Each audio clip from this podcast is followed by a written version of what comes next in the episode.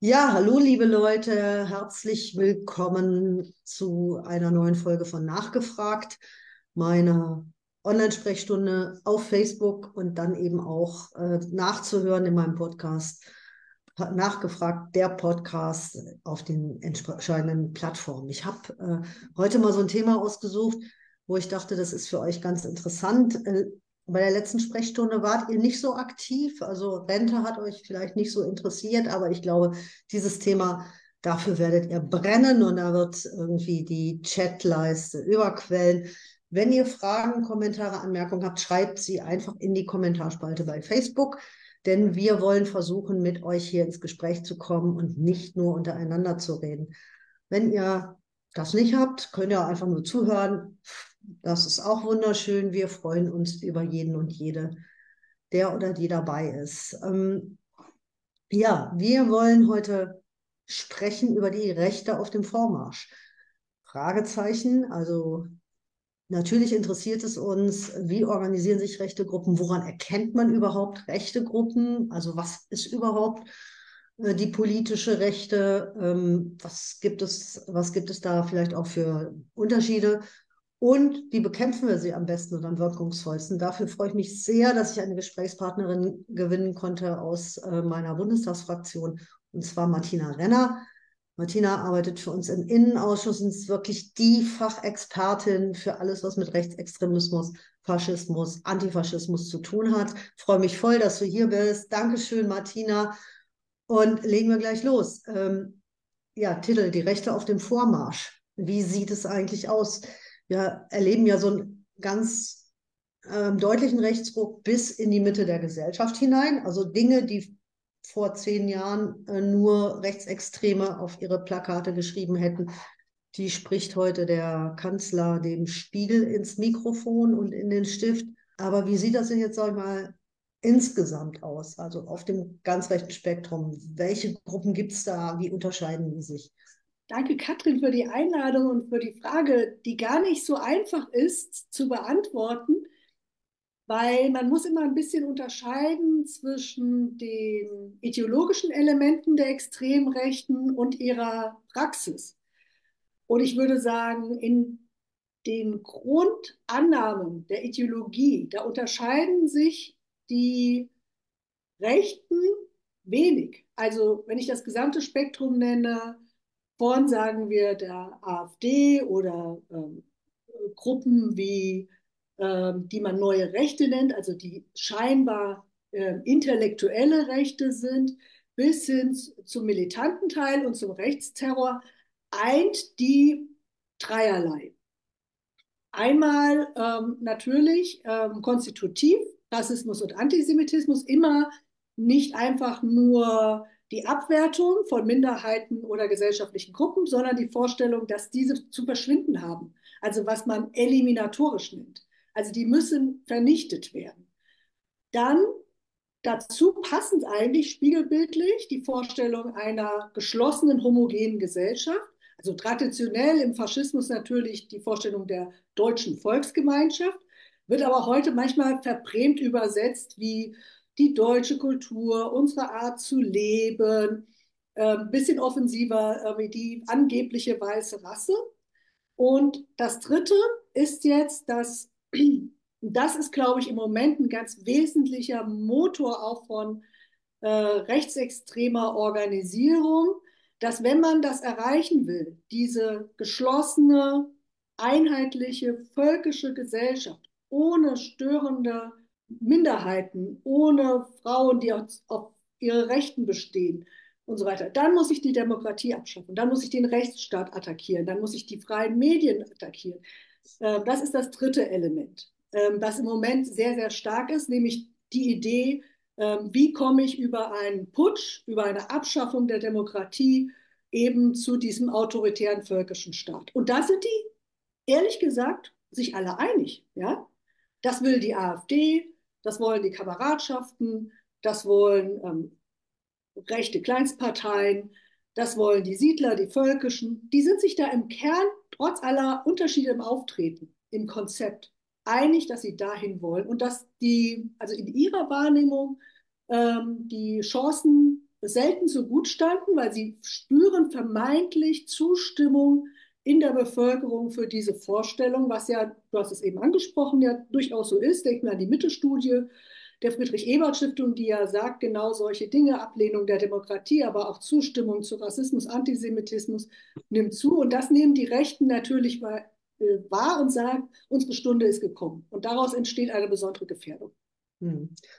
Ähm, nehmen wir mal Zustimmung zu Antisemitismus. Wir haben jetzt gerade die bayerischen Landtagswahlen hinter uns und wir haben feststellen müssen, dass äh, die Aufdeckung äh, eines Antisemitismus-Skandals äh, demjenigen, der ihn verursacht hat, in seiner Jugend äh, nun überhaupt nicht geschadet hat, sondern im Gegenteil genutzt hat. Also Hubert Aiwanger hat, je mehr über seine Verstrickung in dieses antisemitische Höllenflugblatt äh, bekannt geworden ist, äh, umso mehr in den Umfragen zugelegt und am Ende des Tages äh, Wählerstimmen und Wählerinnenstimmen gewinnen können.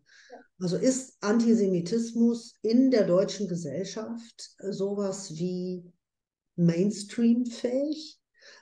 Ich meine, gleichzeitig erleben wir ja, wie ganz, ganz viele, ganz, ganz viele Debatten sind über einen angeblich eingewanderten Antisemitismus und jetzt nur noch, nur noch geguckt wird, auf welcher Palästina-Demo äh, vielleicht äh, ein, ein, antisemitischer Spruch entdeckt werden kann, aber darunter wird ja das total verschüttet. Das ist mitten in der Gesellschaft bei Kräften, die sich gar nicht als rechtsaußen, sondern irgendwie bürgerlich verstehen, Antisemitismus wieder salonfähig mhm. zu sein scheint.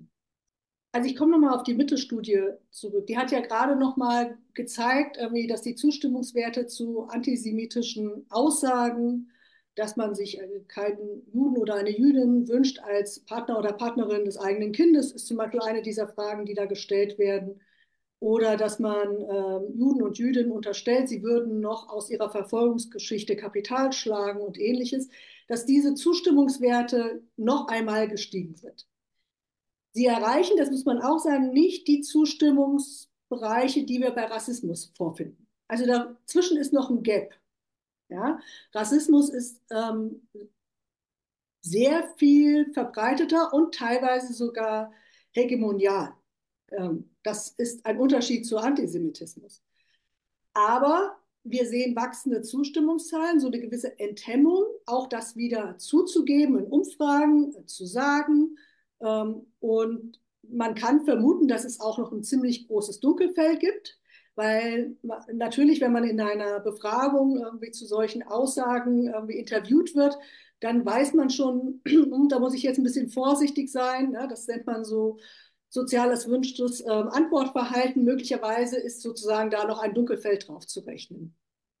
Und ähm, dass diese Zustimmungswerte steigen, liegt meiner Meinung nach auch daran, du hast den Aiwanger-Skandal genannt. Da geht es ja im Kern auch nicht nur um Antisemitismus, wenn man sich dieses Flugblatt äh, durchgelesen hat, sondern äh, im Kern geht es ja auch darum, dass man ähm, den Nationalsozialismus verherrlicht. Das ist ja die zweite Seite dieses Flugblattes, ja, weil man ja explizit auf die Vernichtung äh, der Juden und Jüdinnen Bezug nimmt und sagt, na, sowas müsste man heute eigentlich mit Linken machen.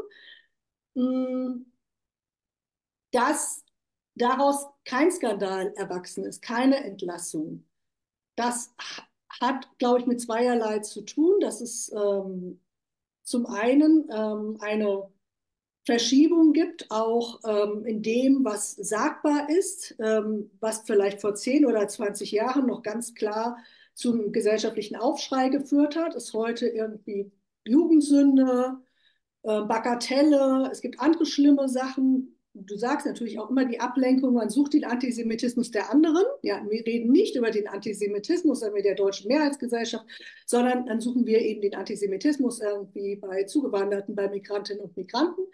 Und es gibt etwas Zweites, ähm, dass wir seit Jahren, und das hat auch etwas mit ähm, einer rechten Hegemonie ähm, sozusagen in, dem, in, den, in den Diskursen, in den gesellschaftlichen Auseinandersetzungen zu tun, dass immer, wenn jemand für seinen Rassismus, seinen Antisemitismus oder seine Netzverherrlichung kritisiert wird, dreht er den Spieß um und erklärt sich zum Opfer. Opfer eines vermeintlichen Mainstreams, wo man das nicht mehr sagen kann, Opfer einer Gesellschaft, die nicht vergibt, weil das waren ja Jugendsünde, Opfer, Opfer von, von Medien, die das nur hochgejatzt haben. Wieso ist das eigentlich heute aufgetaucht? Wieso ist das nicht vor 20 Jahren aufgehört? Klar, dahinter stehen irgendwelche bösen Kräfte irgendwie, die das Ganze nur inszenieren, um ihn zu verhindern. Und diese Vorstellungen, alles das, was wir da jetzt erleben, auch an politischen Auseinandersetzungen, sind inszeniert von Kräften in der Presse, in der Politik, die die Wahrheit unterdrücken und ähnliches. Diese Vorstellung ist mittlerweile so weit verbreitet, dass es eben Aiwanger schafft, den umzudrehen. Also man müsste über ihn reden und dass er nicht im Amt bleiben kann, aber er schafft es, dass dann Mitleid organisiert wird. Der wird ja verfolgt jetzt und dann hat er nochmal extra viel Zustimmung bekommen. Und das sehen wir nicht nur bei ihm, wir sehen das ja auch bei anderen, die man für alles das irgendwie scharf kritisieren müsste, was ich sagen. Hans-Georg Maaßen ist so ein Beispiel und auch der schafft es, es umzudrehen, ja, und sich jetzt ähm, zur verfolgten irgendwie Unschuld zu erklären.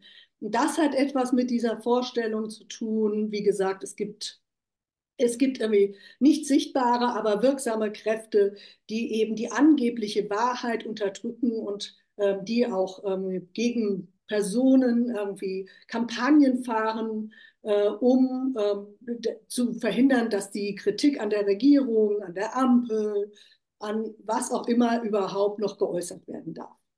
Das hat natürlich nichts mit der gesellschaftlichen Realität zu tun. Ja, aber wir wissen schon, dass es auch Kampagnenjournalismus gibt, das, aber es gibt keine Medien, Medien von der Skandalisierung leben, weil du natürlich irgendwie äh, ähm, deine Verkaufs- und deine Klickzahlen damit steigerst, wenn du möglichst emotionalisierst.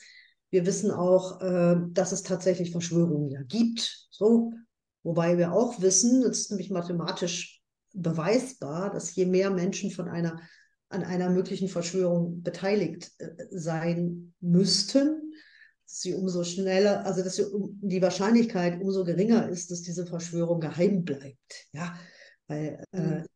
Ich meine, wir kennen das ja, wir kennen das ja im Freundeskreis, ja, wenn du deiner besten Freundin im Vertrauen erzählst, dass du was mit einem anderen Typen hast als mit deinem, hm, äh, kann das sein, dass das noch geheim bleibt, bleibt, aber spätestens, wenn sie es ihrer besten Freundin erzählt, dann wird das langsam kritisch. So. Ja klar, aber wir müssen auch manchmal, ich glaube, als Linke müssen wir auch manchmal ähm, äh, dann auch nochmal deutlich machen. Erstens, natürlich, Presse hat das Geschäft oder sind ja nicht Teil auch von, von Interessen und von auch äh, sozusagen ähm, einer Kapitalförmigkeit. Also sie müssen verkaufen ihr Produkt, sie müssen Werbepartner irgendwie generieren. Ähm, sie müssen als Redakteur irgendwie ihrem Chef klar machen, dass sie eine geile Geschichte hatten, irgendwie mit vielen Aufrufen und so weiter.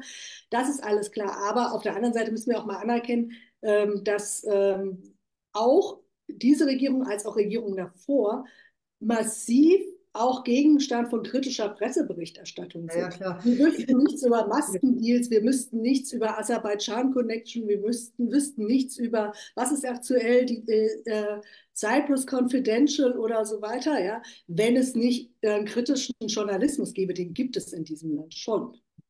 Und wir wüssten natürlich auch nichts über, ich sag mal, rechte Verschwörungen wie NSU oder NSU 2.0 wenn es nicht die Zusammenarbeit zwischen linken Politikerinnen und äh, kritischen JournalistInnen gäbe. Ja?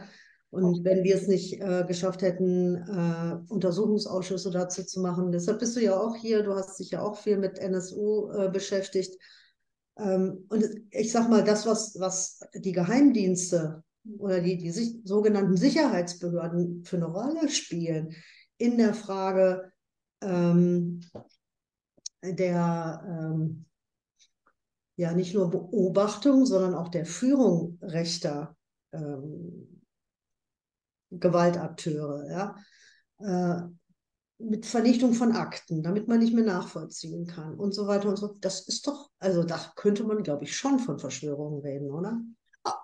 Also ich glaube, ähm, das ist Geheimdienstpraxis.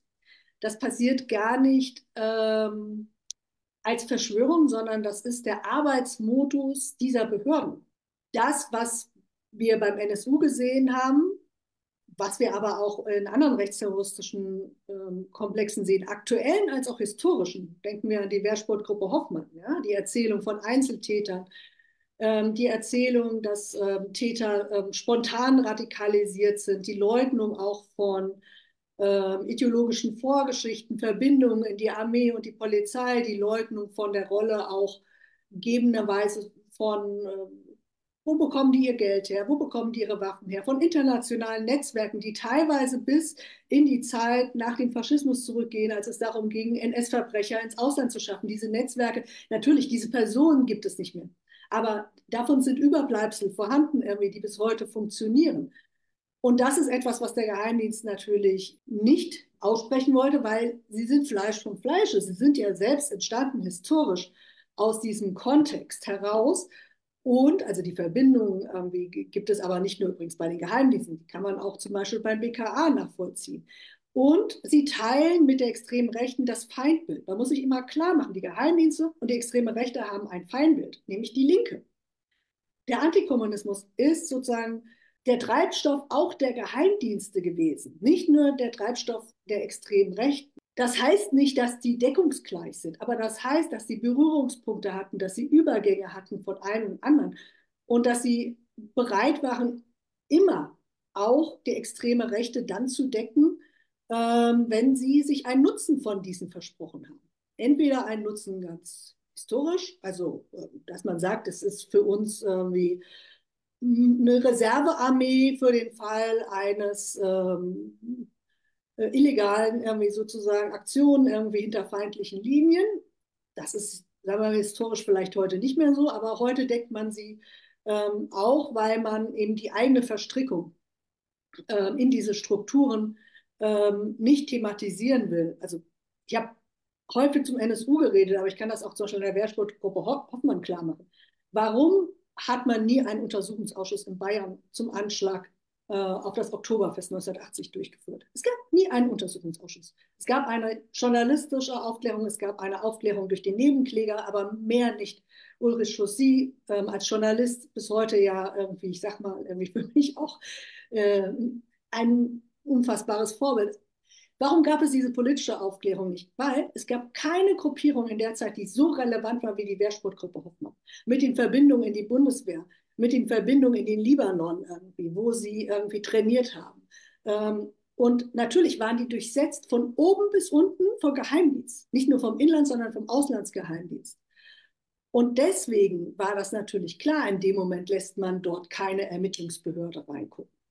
Ja? Mhm. Deswegen war klar, irgendwie, da werden Akten vernichtet, Asservate vernichtet. Das haben wir alle schon beim Oktoberfestattentat gemacht. Das ist keine Neuerung beim NSU. Ja? Irgendwie, warum ist bis heute im Grunde unklar, wer dort neben Gundolf Köhler irgendwie bei der Vorbereitung dieses Anschlags eine Rolle gespielt hat. Weil die Geheimdienste hatten, wenn sie irgendetwas auf dem Schirm hatten und drinstecken, dann die Wehrsportgruppe Hoffmann. Weil das war die relevanteste extrem rechte militante Organisation in der Zeit. Und da gibt es halt Schutzmechanismen, die heißen, irgendwie Quellenschutz ist mehr wert als Opferschutz. Und Quellenschutz wird zu Täterschutz. Das können wir aber durchdeklinieren bis heute. Wenn wir dazu Zeit haben, es gibt heute auch rechtsterroristische Komplexe, die werden urplötzlich irgendwie das Ermittlungsverfahren eingestellt. Keiner weiß warum. Bei Nordkreuz zum Beispiel, Mecklenburg-Vorpommern, da war alles da. Die haben Waffen beschafft, die haben trainiert, die, haben Listen angelegt, die haben Personen ausspioniert. Ähm, die haben sich Leichensäcke und Etzkalk beschafft. Irgendwie. Die haben sich irgendwie wirklich irgendwie hochkomplex auf so einen rechten Terror vorbereitet. An diesem Tag. Irgendwas mit so einem Innenminister? Genau, der Innenminister, der diesen ähm, Wettbewerb, also auf einem Schießplatz, Baltic Shooter hieß er, da sind verschiedene Spezialeinheiten äh, der Armeen und äh, Polizei auch international zum Wettkampf angetreten gegeneinander. Und ähm, bei diesem Wettkampf, der jährlich ausgerichtet wurde auf diesem Schießplatz, ist halt im hohen Maße Munition verschwunden. Ja, also da reden wir von zehn, zehntausenden Schuss Munition, die da verschwunden sind. Ja, und Schirmherr äh, dieses Wettkampfes war Kaffee. Ja, so, und dieses Verfahren, Nordkreuz, das so konkret war, die Vorwürfe, wer dort was gemacht hat, waren maximal konkret. Dieses Verfahren ist vom Generalbundesanwalt eingestellt worden. Mhm. Warum wohl? Ja, da sind wir wieder, weil da irgendetwas verdeckt oder vertuscht werden musste. Mhm. ja, also das ähm, hat eine Geschichte sozusagen zurück und das ist auch immer noch ähm, aktuell. Das heißt, äh, zum Beispiel Hans-Georg Maaßen als Präsident des äh, Bundesamts für Verfassungsschutz ist aus deiner Sicht auch kein Unfall der Geschichte, sondern eine logische Fortsetzung einer langen äh, ähm, Traditionslinie in dem Bereich Geheimdienste. Also erstmal ähm, hat sich Hans-Georg Maaßen nicht seit seinem Ausscheiden aus dem Amt radikalisiert.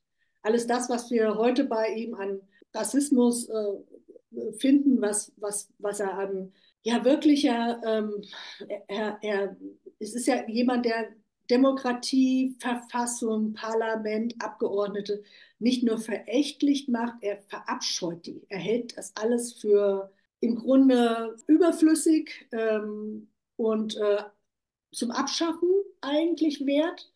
Und diese Gedanken, die hatte er schon immer. Der hat die vielleicht nicht so prononciert geäußert, aber ich erinnere mich an seinen Auftritt ähm, im NSA-Untersuchungsausschuss, als es um diese Snowden-Leaks ging und ähm, auch die Rolle, die der Bundesnachrichtendienst, der Auslandsgeheimdienst in dem ähm, Zusammenhang als Kompagnon äh, hatte der NSA. Und er kam dort ähm, und ähm, hat einfach mal aus dem Stand Abgeordnete beschimpft. Ja, so. Also, ja, der ist ja dann Zeuge, ist ja eigentlich die Rolle da mhm. auch zu sagen, aber er ist da hin und hat gesagt, alles Innentäter, niemand kann mir trauen, ja, irgendwie, Abgeordnete würden alle nur Geheimnisse verraten. Ähm, unter vorgehaltener Hand hat er Journalisten gesagt, hier sitzen nur unfähige Schwatzbude, also dieses alte auch ähm, Bild, ja, ähm, mhm der NSDAP über das Parlament.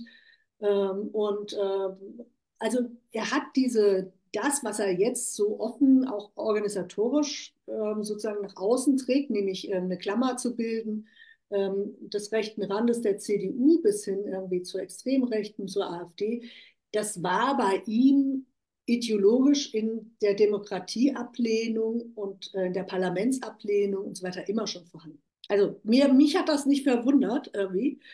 Wer mal Lust hat, guckt irgendwie Dokumentationen über seine, seine Vorgeschichte, auch im Innenministerium, als er dort verantwortlich war für die Terrorismusbekämpfung und zum Beispiel mit ähm, einer derjenigen war, der dafür gesorgt hat, dass Murat Kurnas irgendwie in Guantanamo irgendwie, irgendwie ähm, weiter irgendwie ja, äh, inhaftiert wurde und äh, gefoltert wurde.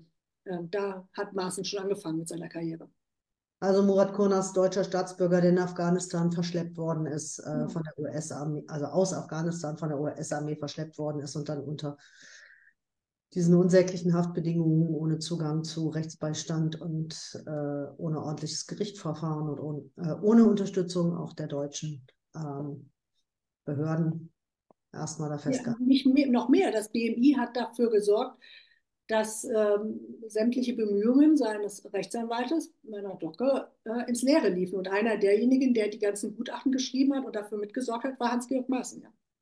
ja, ja, genau. Und da trifft sich dann natürlich wieder, also der Hass gegenüber, also da trifft sich dann wieder der Rassismus gegenüber nicht biodeutschen, äh, vielleicht sogar gar äh, muslimischen äh, Menschen, auch wenn sie dann einen deutschen Pass haben mit äh, der Bereitschaft sozusagen alles, was äh, alles, was man meint, nicht kontrollieren zu können, erstmal irgendwie abzuschieben, wegzusperren. Und auch eine, und auch eine, eine geringe Schätzung des Rechtsstaates und äh, des Völkerrechts und auch solcher mhm. Dinge, wo, wo, die, wo die Konservativen eigentlich immer so tun, als wären sie die Ober-Oberverfechter. Ja? ja? Zum Tag des Grundgesetzes uns immer so das ins Foto halten, wie wenn sie Social Media machen, ja. Und mhm. dann fünf Wochen später irgendwie irgendeine Abschaffung irgendwie von den Resten, die wir noch an äh, Grundrecht auf Asyl haben, fordern. Oder sechs Wochen später das Bundesverfassungsgericht attackieren irgendwie und sagen, irgendwie, sie lassen sich von denen auch nichts mehr sagen. Also oder verfassungswidrig äh, Zwangsarbeit für Sozi äh, äh, Sozialleistungsempfängerinnen und Empfänger fordern und sowas. Genau. Oder, oder überhaupt gar keine Sozialleistungen für Geflohene fordern. Wir Genau. könnten das jetzt durchgehen. Es gibt, also, es gibt kaum jemanden, der so die Verfassung und das Grundgesetz attackiert wie die gesellschaftliche Rechte. Ja, und dabei immer noch sagt, wir stehen hier für die Demokratie und für die Meinungsfreiheit, weil man darf hier ja sonst nichts sagen und daran sind irgendwie die Mainstream-Medien und die bösen Politiker schuld und ähm, was weiß ich nicht. Ähm, dabei sitzen sie die ganze Zeit auf irgendwelchen Social-Media-Kanälen, in irgendwelchen rechten äh, äh, Privat-TV-Kanälen oder sogar in amtlichen Talkshows des öffentlich-rechtlichen Rundfunks und können da ihren ganzen Quatsch von sich geben. Ich glaube, was du eben gesagt hast, ist total wichtig, was auch nochmal einen Unterschied ähm, markiert von zu vor 10, 15, 20 Jahren, nämlich die Rolle von Alternativmedien, ähm, die auch, wir gucken uns das wahrscheinlich nicht an. Klar, es ist auch wirklich, warum, ja, aber es ist berechenbar, was da passiert.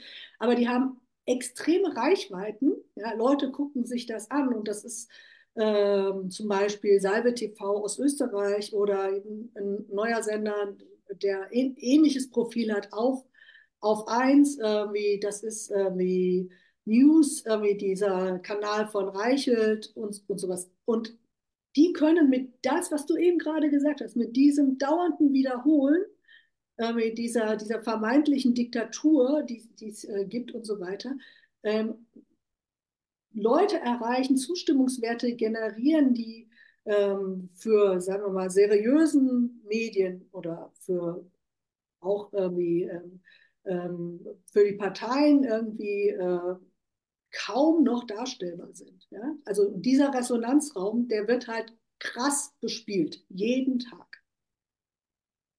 Ja, ähm, ich höre auch, dass äh, zum Beispiel auf TikTok wahnsinnig viel rechte Propaganda ist, die AfD unwahrscheinlich viel Geld dafür ausgibt, äh, um ihre, ihre Algorithmen auf äh, ähm, TikTok und äh, ähnlichen Kanälen hochzuziehen. Ja. Arbeiten ja fast nur noch mit Videomaterial, also äh, gar nicht mehr mit Texten oder so Sachen, sondern eben nur noch mit Emotionalisierung.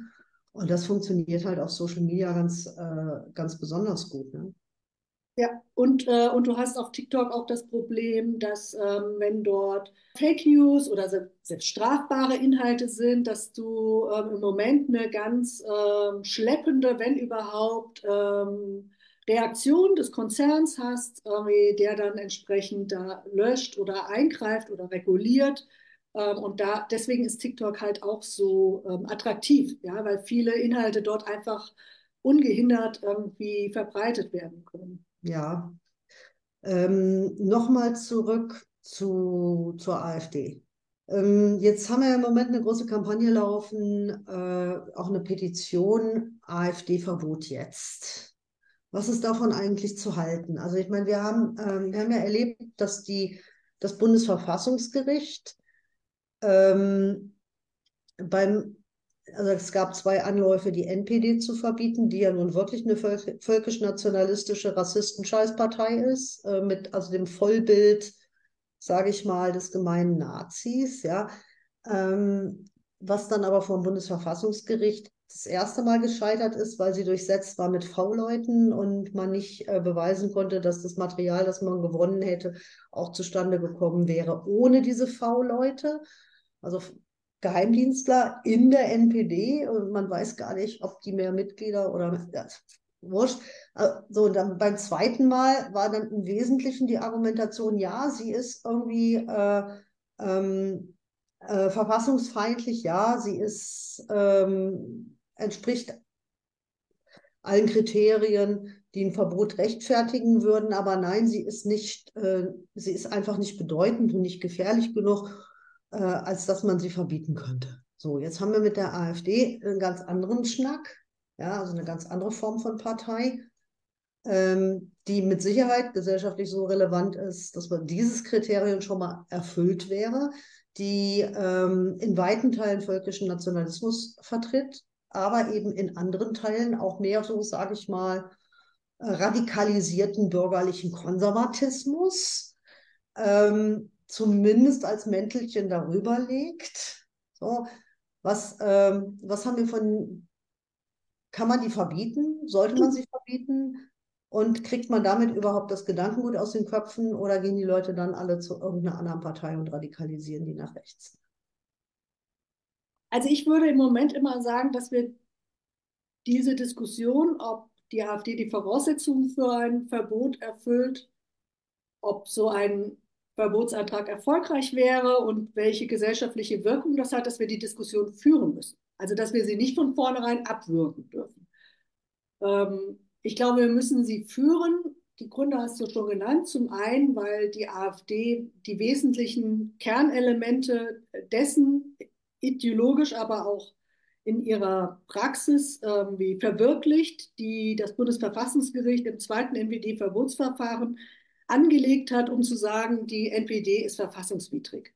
Also Vorstellung eines ethnisch homogenen Volksgemeinschaft, aggressiver Rassismus, irgendwie Antisemitismus, ähm, Ablehnung ähm, der Demokratie und des Parlamentarismus. Bisschen interessant bei der AfD, ähm, das dann irgendwie zu, durchzudeklinieren, aber das funktioniert schon, weil sie das Parlament ja nicht tatsächlich als Ort der politischen Meinungsbildung oder Mehrheitenbildung betrachten, sondern in erster Linie nur als Transmissionsriemen irgendwie, um ihre Sachen irgendwie in die Öffentlichkeit zu pusten.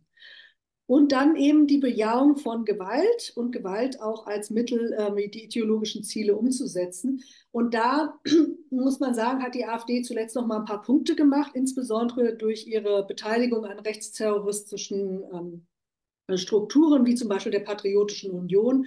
Das sind die, die vorhatten, irgendwie in den Bundestag einzudringen, bewaffnet äh, Geiseln zu nehmen und die Regierung zum Abdanken zu zwingen. Aber es gibt auch noch andere Bezüge in den Rechtsterror. Äh, ich habe von, von Nordkreuz gesprochen, da gibt es AfD-Bezüge. Es gab bei Franco Albrecht AfD-Bezüge. Das ist der beurteilte Soldat, der sich eine falsche Identität als äh, syrischer Geflohener zugelegt hat und einen Anschlag unter falscher Flagge geplant hat. Es gibt äh, Mitarbeiter, Mitarbeiterinnen der AfD, die an Terrorvorbereitung, an Waffenbeschaffung beteiligt sind. Also auch dieses Moment, gewalttätig die Ziele zu verfolgen, wird erfüllt. Die Frage ist, was ist der, also die Diskussion, die man führen muss, ist natürlich die, was ist der Effekt davon? Ähm, und die muss man, glaube ich, aus verschiedenen Perspektiven führen. Ähm, der eine Aspekt ist, sie würden von heute auf morgen ihre Fraktion verlieren und damit unfassbare Ressourcen. Ressourcen, die jetzt einfließen in ähm, die Unterstützung und den Aufbau von extrem rechten Strukturen, angefangen von ideologischen Thinktanks bis zu Rechtsterror. Ja? Das wäre weg. Ähm, es wäre weg äh, eine Bühne, die ihnen über ihre Mandate beschafft ist, weil man nämlich meint teilweise als Medien, man muss sie auch mal einladen auf, ein, auf eine, was weiß ich, äh, Diskussionsrunde, auf ein Podium. Also sie verlieren auch natürlich Repräsentanz irgendwie in den Medien und der Öffentlichkeit. Und ähm, man muss es mal aus der Perspektive von rechter, rassistischer Gewalt Betroffenen durchdeklinieren, die Angst haben, ähm, wenn die AfD weiterhin nicht nur Stimmen gewinnt, sondern weiterhin ähm, sich möglicherweise auch in eine Position bringt, wo sie ähm, nach Regierungsbeteiligungen greift und ähm, Einfluss haben könnte auf, sagen wir, irgendwie ähm, Justiz und ähnliches. Also was das eigentlich heißt für Minderheiten in diesem Land. Und gleichzeitig müssen wir diskutieren, ich finde ergebnisoffen diskutieren, was du sagst, dass natürlich dann Einstellungen nicht vorhanden sind, dass die AfD sich dann als Verfolgter, als Märtyrer irgendwie, irgendwie inszeniert, dass vielleicht Leute dann nochmal extra sagen, ja, wenn man die verfolgt, muss ja was dran sein an denen irgendwie und die Attraktivität davon noch steigern. Und das Ganze muss man, glaube ich, jetzt in einem Rahmen diskutieren, wo sowohl die Leute, die so ein bisschen den juristisch-politischen Hintergrund haben, die ähm, aus Communities bekommen, die von der extremen Rechten bedroht sind, als auch ähm, ähm, Leuten in der Politik, die am Endeffekt diejenigen sind, die so einen Antrag stellen müssen. Es kann ja nur der Bundestag, der Bundesrat oder die Bundesregierung sein. Ich glaube, das muss man ähm, sehr ernsthaft äh, bereden. Für uns als Linke müssen wir das vor dem Hintergrund auch tun, dass wir in unserem Programm, Parteiprogramm eigentlich klar sind. Wir fordern ein Verbot aller faschistischen Organisationen. das ist auch etwas, was wir historisch sozusagen an Verantwortung auch haben und zum Beispiel viele von uns sind in der VVN organisiert, Vereinigung der Verfolgten des Naziregimes. Ähm, und da gibt es schon so eine gemeinsame Überzeugung, dass man einen richtigen Moment auch wählen muss, um sich in jeder Art und Weise zu wehren. Und ein Mittel des sich Wehrens kann auch ein Verbot sein. Ich will damit nicht sagen, dass das zwingend ist. Ich will auch nicht sagen, dass es erfolgreich sein muss, so, weil wir haben die Erfahrung aus den beiden NPD-Verbotsverfahren gemacht. Aber wir müssen insbesondere als gesellschaftliche Linke darüber diskutieren. Ja, ja das ähm, drüber diskutieren müssen wir auf jeden Fall, aber wir müssen auch irgendwann, glaube ich, zu einer, zu einer Schlussfolgerung. Ja, und wir brauchen ja dann auch notfalls einen Antragsteller. Ja, im Moment ja. ähm, sehe ich das ja nicht. Also mal ganz im Ernst, wir können jetzt auch viel reden und es gibt ja auch viele Leute, die diese Forderungen inzwischen unterstützen, Deutsches Institut für Menschenrechte zum Beispiel und so weiter. Ja. Aber ähm, ich glaube, im Moment sind wir sehr weit davon entfernt, dass einer der drei möglichen Antragstellerinnen ähm, schon so weit ist, ja, oder das ernsthaft vorhat. Mhm. Und immer historisch, ich will mal sagen, historisch gibt es halt einen Punkt, an, es gibt einen Punkt, an dem ist es ganz schwer, nochmal die Zeit zurückzudrehen. Ja. Die Frage ist, wann kommt dieser Punkt sozusagen des No Return in der Frage sozusagen von faschistischen Landgewinnen, die wir derzeit sehen. Und äh, diesen Punkt müssen wir auch ein bisschen im Blick haben, ne? dass wir nicht uns sozusagen darüber bewegen.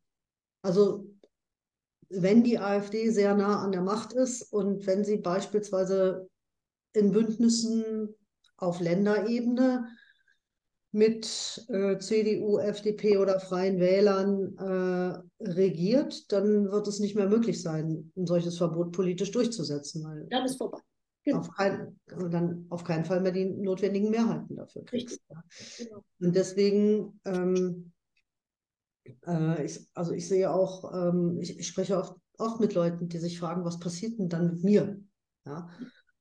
Gerade jetzt mit Menschen, die in den nächsten, äh, im nächsten Jahr irgendwie vor Landtagswahlen stehen im Osten, wo die AfD-Umfragewerte ja sehr hoch sind, aber inzwischen sind sie halt im Westen auch schon sehr, auch sehr hoch. Und äh, das bringt Leute schon dazu, darüber nachzudenken, kann ich dauerhaft in diesem Land bleiben? Und wo kann ich eigentlich noch hin? Weil natürlich dieser Durchmarsch oder Aufmarsch der extremen Rechten sich auch durch ganz Europa zieht. Wobei ich, ich habe das ja eben schon gesagt, wir müssen ein bisschen auch die Blickwinkel von ähm, gesellschaftlichen Gruppen äh, dabei im Blick behalten, die eben nicht über, sag mal jetzt, unsere Möglichkeiten verfügen. Also wir können da, also ich kann da auch zum Beispiel, sagen wir mal, so drüber reden, na, dann irgendwie gehe ich halt aus Thüringen weg, weil ich habe irgendwie, was weiß ich, ja, die Möglichkeiten und auch die Ressourcen, das zu tun. Aber viele Menschen, ähm, die als Geflohene in Thüringen leben oder ähm, eben auch nicht über irgendwie äh, einfach die Chance haben, ähm, zu sagen, dann gehe ich halt in ein anderes Bundesland oder ins europäische Ausland, ähm, die haben das halt nicht. Ja? Und das müssen wir als auch mal irgendwie einfach mal durchdenken und auch äh, einfach auch mit diesen, sozusagen einfach auch mit diesen Gruppen irgendwie diese Frage diskutieren, was wäre denn, wenn die AfD äh, in einer Landesregierung irgendwie beteiligt wird? Ähm, viele sagen ja dann, naja, so groß ist der Gestaltungsraum als Landesregierung auch nicht und äh, was soll denn da groß passieren? Ja? Ähm, aber das halte ich für eine, für eine ähm, absolut fatale Diskussion, weil ähm, natürlich machen die keine Bundesgesetzgebung, ja? aber sie haben jede Möglichkeit, ähm, einfach Menschen ähm, das Leben zur Hölle zu machen. Ja? Durch ähm, Transalierungen wie was, was die Frage angeht, äh, wer, wer überhaupt noch Zugang hat zu bestimmten ähm, ähm, Integrations ähm, sozusagen Leistung, wer Zugang hat zu ähm, Arbeitsmarkt, wer Zugang hat irgendwie, ähm, aber auch irgendwie äh, zu Teilhabe insgesamt an Gesellschaft. Ähm, was ist mit Schutzräumen, die dann geschlossen werden? Ja, was ist mit Schutzräumen, die angegriffen werden, sei es jetzt irgendwie für für Geflohene, ähm, sei es aber auch zum Beispiel für Frauen. Ja? Ähm, das ist alles etwas, was, ähm, was man auf Landespolitikebene ähm, sozusagen durchsetzen könnte. Und also da unterschätzt man, glaube ich, was es da auch für Möglichkeiten gibt in der Bildungspolitik, in der Kulturpolitik und so weiter, da wirklich irgendwie dann auch irgendwie ähm, Angsträume zu schaffen. Auch Angsträume, die nicht nur bedeutet rechte Gewalt, sondern Angsträume, ich bin hier nicht erwünscht, ähm, ich traue mich nicht mehr irgendwo auf die Straße, ähm, ich ähm, ja, fühle mich einfach nicht äh, sicher in diesem Land. Ja, äh, die ähm, Landesregierungen entscheiden ja auch im wesentlichen Teil über das Polizei- und Justizwesen. Also genau. Zum Beispiel. Und es ist ja heute schon so, dass ähm, gerade Angehörige von Minderheiten häufig äh, Sorge haben, wenn sie sich der Polizei anvertrauen, nicht vernünftig behandelt zu werden oder dass sie irgendwie auch nicht ähm, gegen Übergriffe vor Gericht gehen, weil sie kein Vertrauen in die Justiz haben, ja. Und ähm, das kann man natürlich, man kann das bekämpfen, wenn man das möchte. Also wenn man wirklich möchte, eine Rechtsstaatlichkeit, in der alle Menschen gleich behandelt werden. Äh, wenn man das nicht möchte, kann man das natürlich auch verstärken. Ja, unbedingt, klar. Ja. Ich kann auch die, die wenigen Dinge, die wir in den letzten Jahren durchgesetzt haben als gesellschaftliche Linke, ähm, nicht überall, aber teilweise in den Ländern. Ich kann das alles zurückdrehen. Ja? Die Kennzeichnungspflicht für Polizeibeamte und Polizeibeamte, die Einrichtung von Polizeibeauftragten. Ähm, wir können unter einer, einer rechts, rechten Regierung ähm, äh, eine Debatte bekommen um eine weitere Aufrüstung der Polizei, also in der Art der Bewaffnung und des Auftretens, eine Militarisierung der Polizei. Ähm, das ist alles etwas, was ich auf Landespolitik äh, durchsetzen kann. Allein die Frage, wie du die Leute ausbildest und wie du sie ausrüstest, spielt ja auch eine Rolle dafür, wie Polizeiarbeit geleistet wird. Und natürlich. Ja, und, und, genau, und äh, Ausweiten von verdachtsunabhängigen Kontrollen. Ähm, Oder die Frage, wo wir gerade waren, die Frage der Geheimdienste, äh, welchen Auftrag kriegen die, ähm, wie arbeiten sie und ähm, ja, wie eng werden sie verwoben mit entsprechenden Strukturen der rechten Szene? Ja, da wären wir wieder bei Hans-Georg Maaßen, ja. Also ähm, es gibt ja keine Aufklärung seines Wirkens in seiner ähm, Amtszeit als Präsident, aber äh, die Frage steht natürlich im Raum, in, inwieweit er äh, im Dienst irgendwie rechte äh, Bewerber, Bewerberinnen protegiert hat, Leuten zum Aufstieg im Amt verholfen hat. Ähm, wie, in, inwieweit er auch der gesellschaftlichen Rechten äh, genutzt hat. Wir wissen ja von den Gesprächen mit Frauke Petri, wo er die AfD vor Überwachungsmaßnahmen gewarnt hat. Das wissen wir, aber wir wissen halt vieles noch nicht. Und es gibt ja auch keinen Untersuchungsausschuss. Aber es ist ja denkbar, dass sein Wirken im Amt schon sozusagen als Schutzmacht für die extreme Rechte viel weiter gegangen wäre. Und wenn wir uns dann noch eine AfD Beteiligung auf Landesebene vorstellen, dann kann man das quasi nochmal ähm, sich um ein Vielfachtes irgendwie vorstellen, was das auch als ähm, sozusagen als Schutzschirm äh, bedeuten würde, irgendwie für die, für die extrem rechten Gruppierungen. Ja, okay. Last not least, mal abgesehen vom AfD-Verbot, was können wir gegen den äh, Rechtsrutsch und gegen das Erstarken der extrem Rechten eigentlich tun? So im Alltag, politisch, äh, auf den verschiedenen Ebenen. Was wäre dein Ansatz? Wo sollen wir ansetzen? Naja, sagen wir mal so, wenn wir da irgendwie das irgendwie absolut durchschlagende und zündende Konzept hätten, ja, ähm, dann ähm, wäre die Situation nicht so, wie sie ist, irgendwie, dass ähm, bei den Wahlen äh, die AfD äh, fast überall, ich sage fast überall, es ist ja nicht überall so, ähm, aber im Osten auf jeden Fall irgendwie immer noch irgendwie Landgewinne macht. Das heißt, äh, wir müssen auch in dem, wie wir ähm, diese Frage beantworten, glaube ich, mehr tun, als nur die altbekannten Evergreens auszupacken. So zu, zum Beispiel irgendwie die beste Politik gegen rechts ist linke Politik. Das stimmt, klar, weil wir anders auf die Fragen des Bedürfnisses nach Leben ohne Angst oder Leben in Sicherheit antworten. Ähm, aber das scheint nicht auszureichen.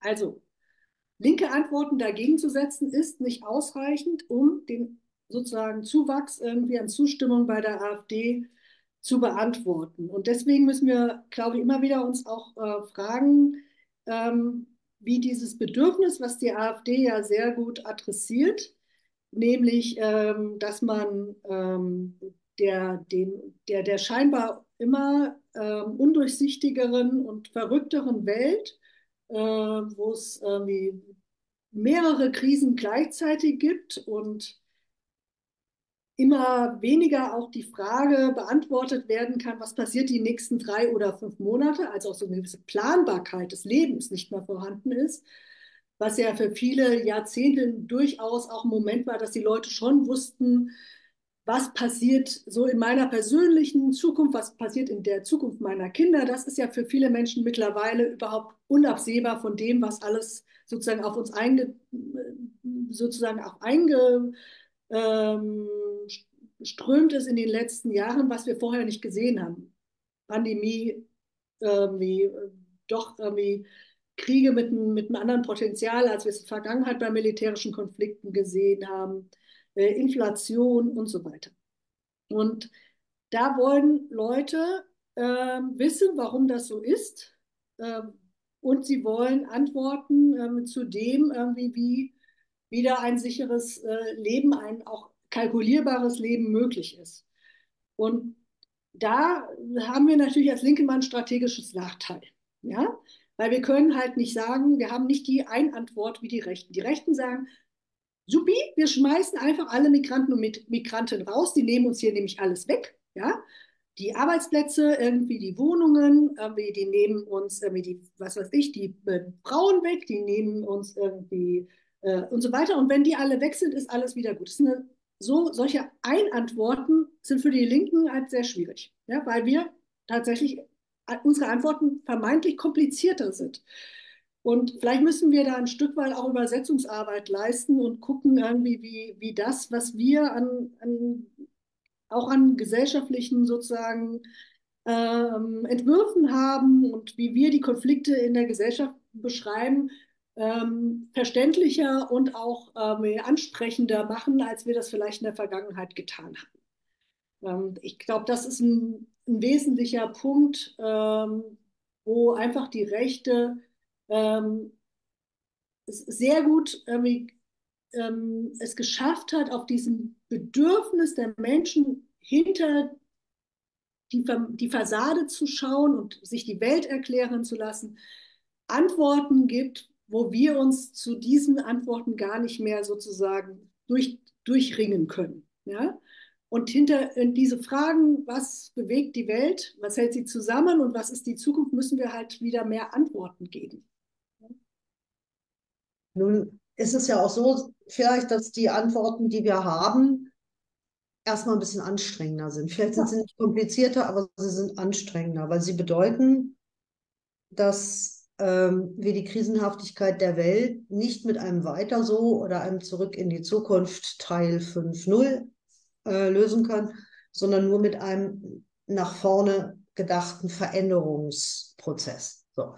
Also wir können irgendwie äh, die Klimakrise, die Militarisierung, die äh, ähm, wirtschaftlichen Schwierigkeiten und so weiter, die können wir nicht mit den Konzepten der 70er Jahre lösen, sondern da brauchen wir sozusagen Konzepte fürs 21. Jahrhundert. Und wir können sie auch nicht lösen, indem wir einfach irgendwie den Kapitalismus an der einen Stelle ein bisschen grüner machen und an der anderen Stelle ein bisschen friedlicher, sondern wir müssen den Leuten schon ehrlich sagen, ja, dieses System hat keine Fehler, sondern es ist in sich fehlerhaft und krisenanfällig und es führt genau zu dem, was wir gerade mhm. erleben. Und deswegen müssen wir uns auf äh, gigantische Veränderungen im Positiven oder im Negativen einstellen. Ent also, oder wie Rosa Luxemburg gesagt hat, Sozialismus oder Barbarei. Und das ist natürlich irgendwie so eine richtig, das ist so eine richtig große Hürde, weil du machst das Ding dann, dann, dann so richtig groß, wohingegen irgendwie naja, die ganzen Geflüchteten abschieben, das wird man ja wohl noch hinkriegen. Obwohl das Interessante ist, dass 78 Prozent aller, also die Mehrheit der Befragten in Deutschland finde das jetzt keine ganz blöde Idee, mehr Abschiebungen zu machen, aber 78 Prozent glauben auch gar nicht dran, dass das passiert. So. Ähm, ist auch in Größenordnungen erstens eher unrealistisch und zweitens ökonomisch ziemlich bescheuert. Wie Carola Rakete übrigens in einem sehr sehenswerten Jung und Naiv mit Thilo Jung auch sehr ausführlich erklärt, weil wir nämlich eigentlich Zuwanderung brauchen. Wir machen halt gerade den absoluten Irrsinn, dass wir Menschen, die wir schon hier haben, aus dem Arbeitsmarkt fernhalten, ihnen Integration verweigern, um sie irgendwann vielleicht wieder abschieben zu können statt zu sagen, hey, cool, dass du hier bist, jetzt sehen wir zu, dass du Deutsch lernst, dass du eine Wohnung findest und dass du hier, äh, dass du irgendwelche Fortbildungen machst, damit deine Qualifikation äh, für den Arbeitsmarkt passt und dann gehst du arbeiten und baust dir hier und was auf und, und äh, dir und deiner Familie und ähm, ja. wirst, halt, wirst halt einer von uns, so wie der Andi Bartler, äh, also der, der Sozialdemokrat, der macht das ganz gut auch mit dem Sagt, hey, das sind unsere Leute. Ja, ja, auf jeden Fall. Das sind unsere Leute. Das ist ja. doch, das, das, die gehören doch zu uns und die sind, äh, die spielen mit, die, deren Kinder spielen mit unseren Kindern im Kindergarten und in der Schule, die stehen mit uns am Band. So, und dann hast du natürlich auch ein ganz anderes Setting, ja.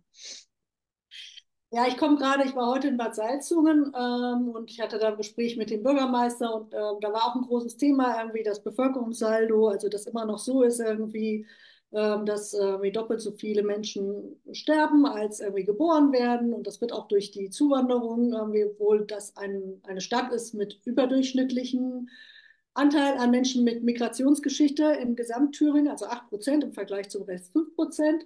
Ähm, und ähm, allen diesen Fragen, die du jetzt auch schon aufwirfst, dass irgendwie ähm, dort äh, Zuwanderung irgendwie in so viele Bereiche unablässig ist, ob das jetzt Hotel, Gastronomie ist, das liegt im Thüringer Wald, da spielt Tourismus eine Rolle, es ist eine Bäderstadt, ich brauche Leute im Gesundheits- und Pflegebereich, ich brauche ähm, aber auch irgendwie Leute, die irgendwie ähm, handwerkliche Arbeiten verrichten. Also in jedem Be Bereich irgendwie gibt es dort irgendwie Bedarfe und äh, händeringend die Frage, wo die herkommen. Und gleichzeitig haben wir dann aber die Situation, du kennst die Umfragewerte in Thüringen, ja, obwohl das der Befund ist, ja, ja, nicht nur rassistische Ressentiments und irgendwie Ablehnung irgendwie von Menschen mit Migrationsgeschichte und Geflohenen, irgendwie ähm, in Thüringen teilweise Werte von über 50 Prozent bei Umfragen erreicht, ähm, sondern eben auch die AfD irgendwie sich anschickt irgendwie. Und wir werden das alles tun, dass das nicht Realität wird bei der nächsten Landtagswahl im September äh, 24 irgendwie die stärkste irgendwie Fraktion irgendwie zu bilden im Thüringer Landtag. Das ist ein krasser Widerspruch. Ja? Mhm. Ähm, und ich glaube, ähm, was wir machen müssen, weil du sagst, es wir sind die, wir müssen sagen, zurück ist nicht und wir brauchen Veränderungen, wenn wir die ganzen Herausforderungen bewältigen wollen. Das ist absolut richtig. Aber wenn du in Ostdeutschland zum Beispiel sprichst, musst du halt aufpassen, wenn wir rumrennen und sagen, jetzt kommt die große sozialökologische Transformation, ja, dann sagen die Leute, oh Gott, oh Schreck, ich erinnere mich noch an die letzte Transformation, irgendwie 89, irgendwie, das war scheiße. Genau. Ja? Das ist ja ähnlich wie wenn du bei uns im Ruhrgebiet äh, von Strukturwandel sprichst. Genau. Ja, Gelsenkirchen brauchst du mit Strukturwandel nicht zu kommen, weil ja. äh, da, da, da, wurde den Leuten das Blaue vom Himmel versprochen. Wir machen jetzt hier die Zeche dicht und, und, und, und, und, und das Stahlwerk und alles. Und dann machen wir schön Strukturwandel und dann kriegt ihr irgendwie äh, äh neue Jobs sondern du musst den Leuten wirklich, wirklich, wirklich eine Jobgarantie geben und du musst ihnen auch eine Einkommensgarantie geben, weil ansonsten werden sie nicht mitgehen. Also das ist dann schon das Maximale an Veränderung. Was also und du musst aber auch, du musst auch das, was, was eben tatsächlich notwendig ist an Veränderung, musst du halt irgendwie klar machen, das ist ähm, unablässig, um Sicherheit zu schaffen. Ja. Wenn ihr nicht wollt, dass beim nächsten Bergrutsch, das ist Realität in Thüringen. Ich meine, ich bin heute durch den Thüringer Wald wieder gefahren, ja, irgendwie, da ist kaum noch ein Baum irgendwie, der grün dran hat, ja. Die ja. meisten sind nur noch Gerippe, ja. So irgendwann fängt dann auch irgendwie der Boden an zu erodieren. Irgendwann ist doch klar, was da alles passiert irgendwie in nächster Zukunft. Ja, du musst den Leuten sagen, wenn ihr Sicherheit wollt, ja, wenn der Tourismus weiterhin funktionieren soll, irgendwie, weil die Leute wollen nicht durch den roten Wald laufen. Wenn ihr wollt, dass euer kleines Häuschen nicht wegrutscht irgendwie beim nächsten Starkregenereignis oder sonst was, ja, dann irgendwie gibt, gibt es keine Alternative, anstatt dass wir das jetzt anpacken. Also du musst das verbinden mit der Frage auch der Sicherheit, nicht nur der ökonomischen mhm. Sicherheit, sondern auch mit der Sicherheit von, äh, ja, vom, vom, vom Leben. Ja? Also, und das ist, wie gesagt, für viele vielleicht erst dann Realität, wenn der kleine Bach, der sonst ein Rinnsal ist, irgendwie, was weiß ich, irgendwie das halbe Dorf wegspült, ja. Aber das ist auch eine existenzielle Bedrohung, was wir erleben an Klimakrise. Ja? Und in Thüringen haben viele Leute einfach überhaupt nicht die ökonomischen Ressourcen zum Beispiel. Wenn äh, ein Tornado kommt und das Dach wegfegt oder der Bach irgendwie, was weiß ich, irgendwie, die haben gar nicht die Möglichkeit, die, dieses kleine Häuschen ist alles, was sie haben. Ja? ja. Irgendwie, das muss man ihnen klar machen, dass wir diejenigen sind, die dafür da sind, irgendwie, dass es jetzt Sicherheit gibt. Ja, also. Genau. Wir haben übrigens ähm, eine Frage im Chat. Ja. Super. Kurz vor Ende nochmal eben reingegrätscht. Der Uwe fragt nämlich, was passiert, wenn die Union und die AfD nach der nächsten Bundestagswahl eine Koalition bilden?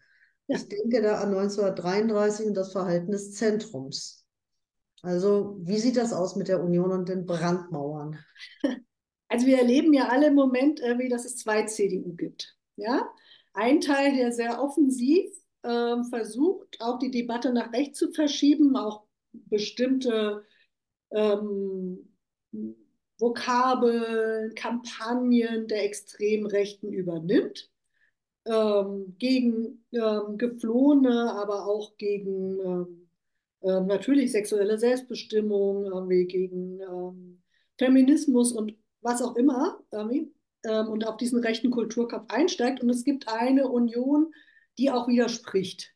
Ja? Also die auch sagt, irgendwie, wir, wir, wir dürfen uns daran nicht beteiligen, irgendwie, wir sind äh, Demokraten und Demokratinnen irgendwie und ähm, auch eine Traditionslinie der CDU hochhält, die es eben auch gibt als christlich-demokratische Partei. Ich glaube, die Auseinandersetzung in der CDU ist nicht entschieden, wer sich da durchsetzen wird. Und sie wird wesentlich davon abhängen, inwieweit es gesellschaftlichen Druck auf die CDU gibt dass man ähm, den sozusagen die Öffnung irgendwie gegenüber der extremen Rechten nicht gewähren lässt. Es ist ein bisschen absurd, aber das, die Entscheidung, ob die Brandmauer fällt oder nicht, werden nicht wir treffen, sondern die CDU, CSU. Ja? Wir können nur im Moment es ihr so schwer wie möglich machen, auf diesen Weg einzuschwenken. Und so schwer als wie möglich können wir es ihr nur machen, indem wir eben auch skandalisieren, irgendwie, wenn ähm, sie so Rechtsaußenableger irgendwie äh, Parolen von sich geben. Aber im Endeffekt ist es eine Frage, äh, wie sich die Konservativen äh, entscheiden. Oder ob es sogar, ich meine, wir haben es in anderen europäischen Ländern gesehen, ob wir es auch nicht, äh, ob es nicht vielleicht auch nochmal im konservativen Milieu sozusagen zu einer Spaltung kommt in zwei Teile. Ja? Ein Teil, der eben das Zentrum genannt bereit ist, irgendwie mit der AfD zu gehen und ein Teil eben wie der traditionell ähm, demokratisch-konservativ ist. ist. Ich finde, es ist nicht ausgemacht, wohin die CDU, CSU geht. Okay, nicht ausgemacht. Ähm, ja. Das ist keine ganz optimistische, aber auch keine ganz pessimistische Aussicht. Ja, man kann drum kämpfen, man kann auch gesellschaftlich drum kämpfen, den Preis für sie hochzutreiben. Ja? Auf die nächsten Jahre, genau das müssen wir jetzt eigentlich machen. Wir müssen halt eigentlich äh, gucken, dass wir sie in der Mitte halten genau. oder, sage ich mal, in der gerne auch oder auch in der rechten Mitte, aber jedenfalls irgendwo in der demokratischen Mitte und dass wir äh, es ihnen so schwer wie möglich machen. Ähm, da rauszugehen. So. Und da wird man vielleicht auch das ein oder andere Mal Bündnisse über die Schmerzgrenzen machen müssen, denke ich. Also jetzt nicht unbedingt Regierungsbündnisse, aber halt. Äh, da reden wir nochmal im nächsten Herbst nach dem ja, okay. Thüringen drüber. Aber ich meine, wir haben das Uwe, der kommt auch aus Münster und wir haben das ja in Münster zum Beispiel so, dass äh, bei, ja. jedem, bei jedem AfD äh, äh auftritt, äh, ein großes, breites Bündnis wirklich von der CDU und der Jungen Union bis hin äh, zur, äh, zu antifaschistischen Gruppen äh, unter Einschluss der Linke, der Linken und ihres Jugendverbandes und Studierendenverbandes. Also das ist doch wirklich die gesamte Gesellschaft vor der Tür steht und sagt, hier nicht, nicht mit uns. So. Und das macht was. Ne? Also das hält dann auch, also wenn du die Bündnisse da so breit machst, dann hält es die CDU auch auf der Seite des Lichts, um das mal so. Genau, das hast du gut gesagt. So, ähm, wir sind auch schon wieder rum mit unserer Stunde. Ich weiß gar nicht, warum das immer so schnell geht, aber wahrscheinlich, weil ich immer so spannende Themen und so spannende Gesprächspartnerinnen habe. Mir bleibt jetzt nur noch mal darauf hinzuweisen, äh, dass ihr die ähm, Sendung auch nachhören könnt auf äh, Spotify, Apple Podcasts und so weiter. Und danach nachgefragt der Podcast, jetzt noch nicht gleich morgen, aber demnächst. Und dass ihr natürlich auch auf Facebook weiter das Video zur Verfügung habt, dass wir uns freuen, wenn ihr es teilt und weiter verbreitet. Und dass ich mich natürlich bei Martina ganz herzlich bedanke und auch bei euch fürs Zuschauen und Mitdenken und Nachfragen. Ähm, ja, ich bin gespannt, äh, wie wir uns, wann, worüber wir uns nächstes Mal unterhalten und wer da der Gast ist, will euch jetzt ein bisschen neugierig machen. Es wird auf jeden Fall auch wieder ein spannendes Thema sein. Und ich wünsche euch einen schönen Restabend. Und dir, Martina, auch einen schönen Abend noch. Und danke und danke fürs Organisieren. Und ähm, genau, so die kontinuierlichen Projekte sind total wichtig. Ähm, danke dafür. Gerne. Bis später. Ciao. Ciao.